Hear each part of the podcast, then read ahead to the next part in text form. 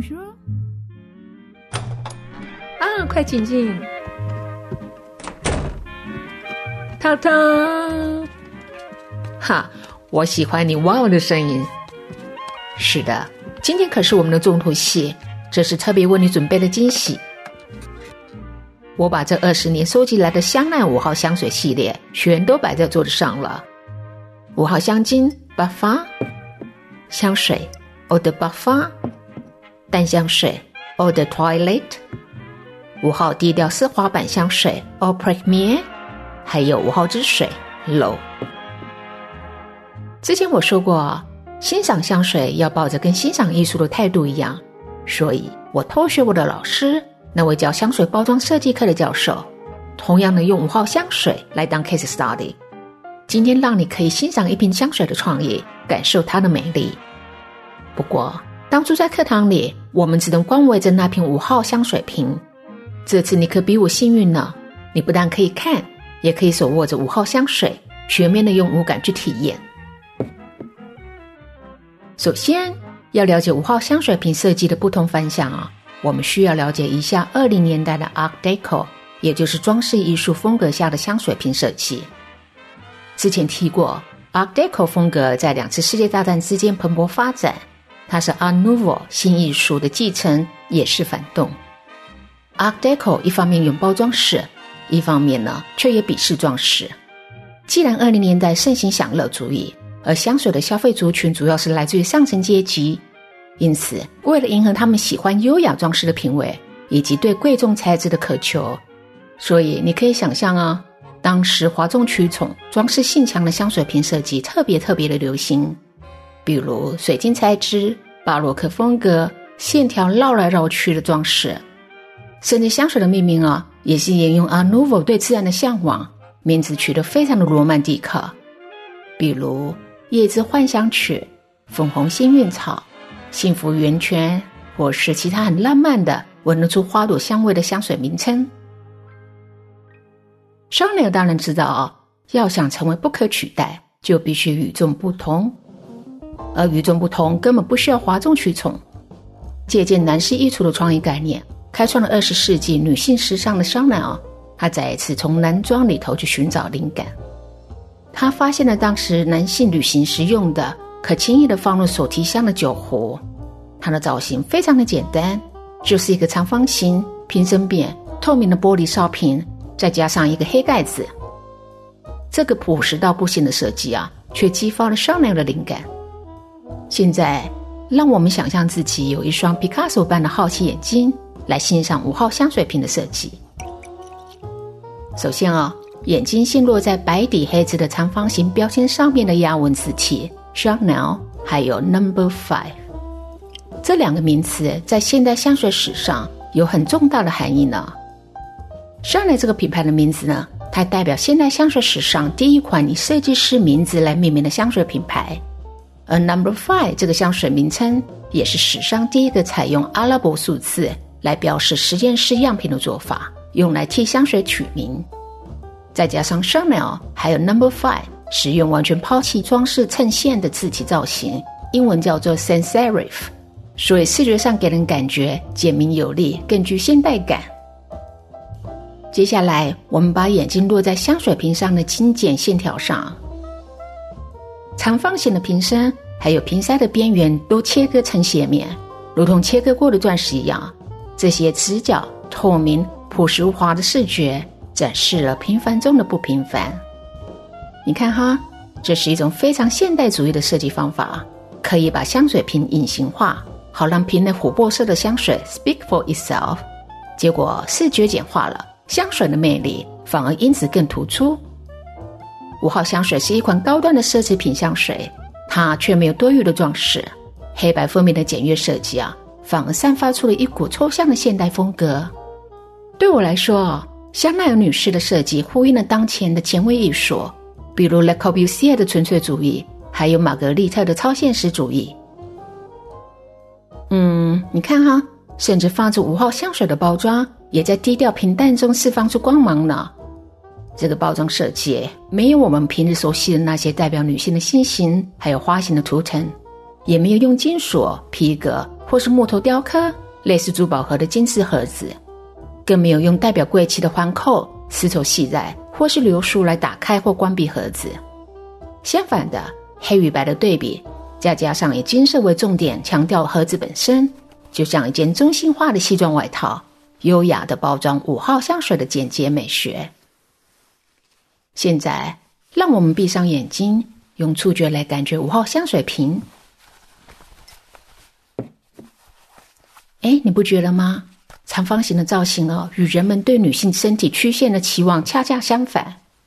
它的线条具有一种嫩嫩的、几乎无菌的清洁感，而这样清洁感就像静坐一样，让妄想沉淀。妄想一沉淀，感官的纯粹便能在身体里蔓延扩张了起来。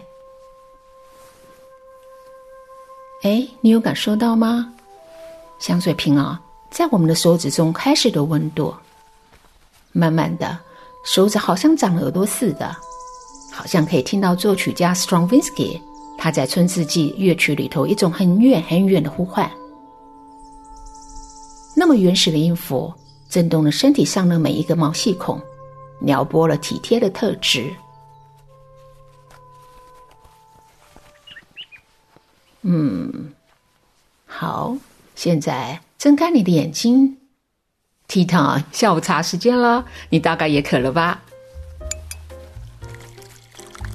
哎，你知道吗？我真的很喜欢“体贴”这个中文词，虽然这是一个很抽象的意思，但是又有一种真实的感受，像无形的香水被温柔的擦在女性裸露肌肤上的那种舒服还有满意。二零年代。解放女性的时尚，让肌肤的能见度提高了。比如，一九二五年，香奈儿缩短女性的长裙，这种裸露肌肤设计所带来的感谢，就像 Clément Vadel 在一九二六年出版的《我是一个糟透的资产阶级》里头，调香师主人翁提到的：“我发现了可以让皮肤更美丽的方法。不久，我将把它从医生还有药剂师手中夺走，让它成为现代香水领域中最肥沃的领域之一。”当然喽，二零年代的裸露和目前大辣辣的裸露相比哦，还是古典保守多了。标准的 g a x o n 娇小子或是 flapper 风格时，露出颈线的短头发，直线型及膝的裙子，挖空露背的洋装，衬托光滑无瑕的美背，裸露的肩膀还有无袖的手背。这种适度的裸露肌肤，确实带来了一种把衣服隐形化的风格。这是一种新的着装方式，一种展现身体的新方式。它呼应了当时简洁主义在时尚、室内设计还有产品设计的盛行。香水看不见却让人难以忘怀的芬芳特质，刚好顺应了这个极简的风潮。你有没有注意到啊？在英文里头，我们说 wearing the perfume 是用穿而不是用喷的动词来表达香水的使用呢？Wearing 的概念其实就是暗示着女性裸露的身体是可以用香水像衣服一样来包覆的。香水也是第一层肌肤，让你穿上它的时候，就像香奈儿说的：“我想让女人散发出天生的女人味，还有感受自己被奢华围绕着女人有一种特别的光彩。”哎，说到了肌肤与香水哦，我可不能不提到美国影星玛丽莲梦露的故事了。一九五四年，梦露在东京的机场接受了记者访问。记者问他：“早上穿的什么衣服？”他回答说：“毛衣和裙子。”记者再问：“那下午呢？”梦露回答：“另一件毛衣还有裙子。”记者很好奇的继续问：“那傍晚呢？”梦露回答：“同样啊，但是换成丝绸材料。”记者最后问：“那？”晚上睡觉呢？梦露微笑着说：“几滴香奈儿五号。”在香奈儿五号诞生之前，当时的香水主流是单一花香调的香水，比如玫瑰或是茉莉，所以女生闻起来呢像一朵花，而不是与自己性格融合的女人味。已经登上现代时尚女王宝座的香奈儿，她决定创造自己的香水。让那些他不喜欢的香水彻底淘汰。一九二零年，为了实现梦想，香奈儿在法国香水重地格拉斯与 Ernest Ball 厄尼斯包相遇了。包是一个来自俄罗斯的调香师，在一九一七年大革命之前都在替皇室工作。对于香水的创业，香奈有一个革命性的想法。他说：“我想给女性一种人造的香水。我用‘人造’这个词，是因为香水是被创造出来的。我要的是一种人工合成、经过设计的香水。”于是，调香师恩尼斯包 （Ernest b o 他跳出了传统的思维框框，巧妙的运用乙醛这个人工成分，让花香闻起来啊，轻盈有如高级香槟泡沫的那一种细致的触感。这是一种没有单一主导的香型。象征着一大束抽象的花朵，它承诺给女性的肌肤、灵魂还有自我的存在感一种美丽的香气。Ernest Ball，厄尼斯包后来表示，香奈儿五号的灵感呢，是来自于极昼午夜阳光的照耀下，湖面上散发出的那一种难以言喻的清新气息。住在芬兰三年的我，对于 Ball 提到这种清新气息是很有感的。嗯。怎么形容那种气味呢？干净、清爽、略带冷冽。而为了让香水有临场感，调香师 Ernest Ball 他懂得用乙醛来表现，并且引发了一场香水革命。由于五号香水的出现，香水正式进入全新的现代轨迹。那么，现在就让我们来嗅闻香奈五号吧。请把你的手腕给我哈。你现在穿的是香奈儿第三代调香师 Jack Poch 贾克波具创作的五号香水 Eau de Parfum，它是五号香水的现代版。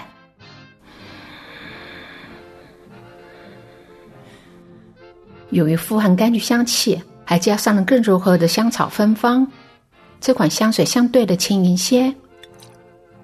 哦，对了。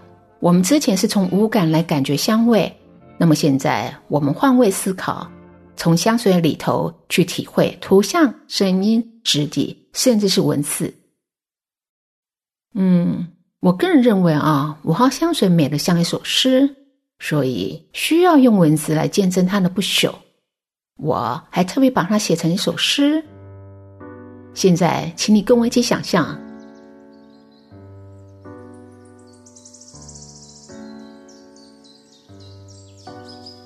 朵朵的五月玫瑰，一朵朵的茉莉花，开在格拉斯。蔚蓝海岸的蓝天下，光影流动晃漾，橙花般的灿烂。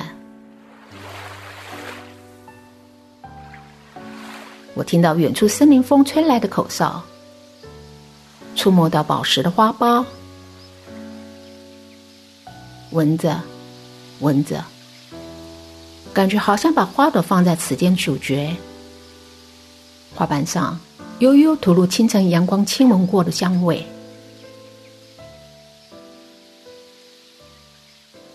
五号香水的极致工艺，当然也可以从科学的数据来证明。比如说，配置五号香水需要用到八十种成分，六百克玫瑰精油需要四百公斤的玫瑰花才能萃取制造出来。同时，香水的原材料，比如五月玫瑰还有茉莉花，都来自格拉斯的穆勒庄园。他们细心挑选最高品质的茉莉还有玫瑰，而且啊，这些花卉的培育过程中完全没有使用化学肥料。Anyway，要用科学来解释一款香水啊，就太复杂了。还是让我们回到“感受”这两个字吧。经典香水永远反映时代。所以我认为啊，一位优秀的调香师应该就像画家画风景一样，虽然看法受到风景画大师莫奈的影响，仍然坚持按照自己特有的观察力还有笔触来诠释世界。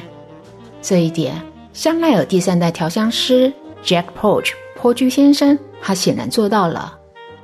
创作现代版五号香水的时候，他不但考虑到了香奈儿香水诞生的历史时刻，守护第一代调香师。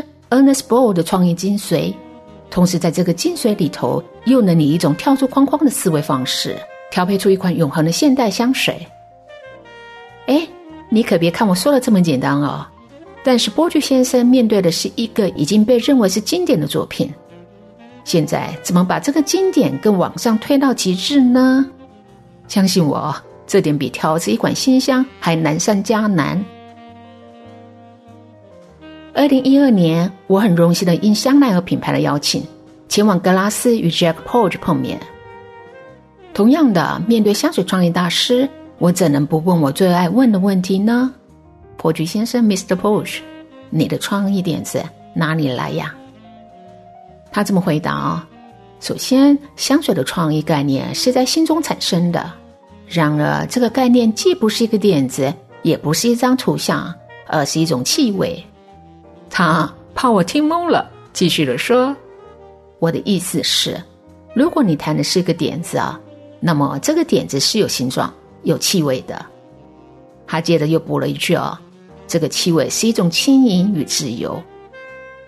我啦，所以对 Mr. Porsche 来说，创意是一种轻盈与自由的气味。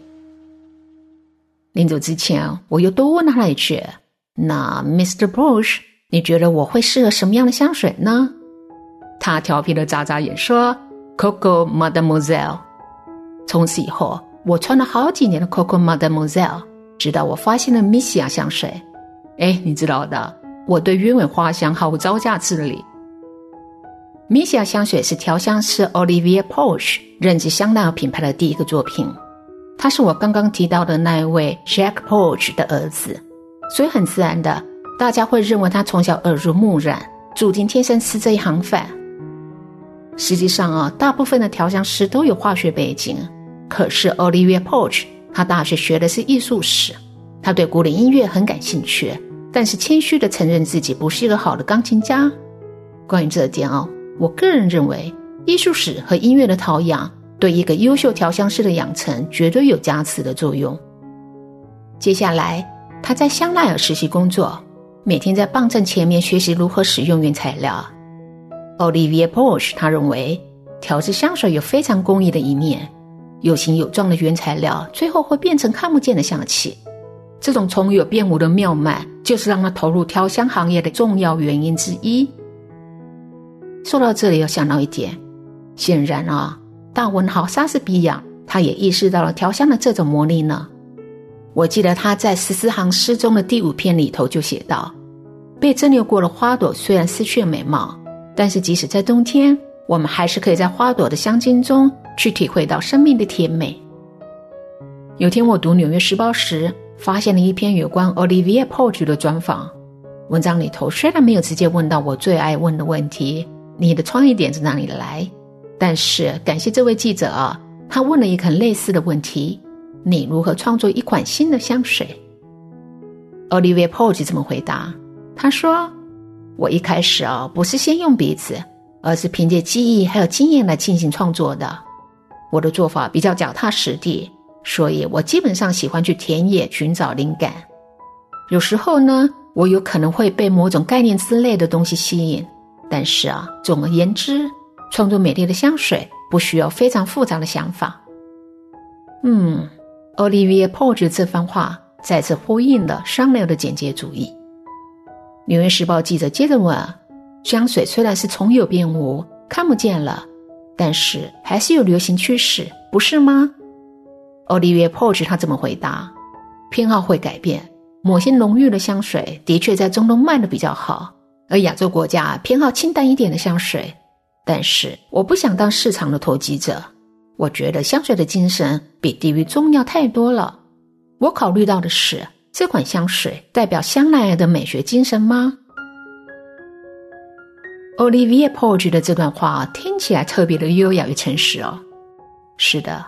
现在香水多于过江之鲫，有太多的 Me Too，有太多的市场操纵出来的香水。这段话同时也点醒了我们面对香水的选择，不管大众或小众香，商业或沙龙香，这些都不重要。最重要的是要问问自己：这款香水代表我吗？不知道你有没有注意到，我在谈话里头一直不断强调香水和身体的关联性。因为香水代表我们的身体说话，所以选择香水也是一种自我的表达。而使一个人欣赏香水的，其实是身体一种挥之不去的感觉记忆。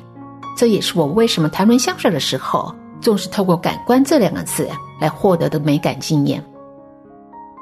谈现代香水的美感，不得不提巴黎名人的二零年代，还有那些带动前卫艺术来自不同领域的创造力。因为就是在这样时代背景下，造就了香奈五号香水的经典传奇。所以啊，这些日子以来，我谈设计师香奈，还有他的朋友画家 Picasso。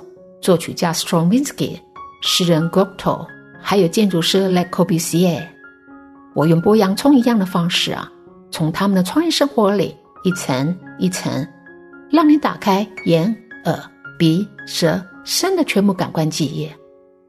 希望这些故事啊，能让你每次穿上香奈儿香水的时候，感觉得到真正创作的热情，感觉得到真正的香水之美。天色晚了。室内瓦湖刮起风了，期待我们下次有机会再见喽，ciao。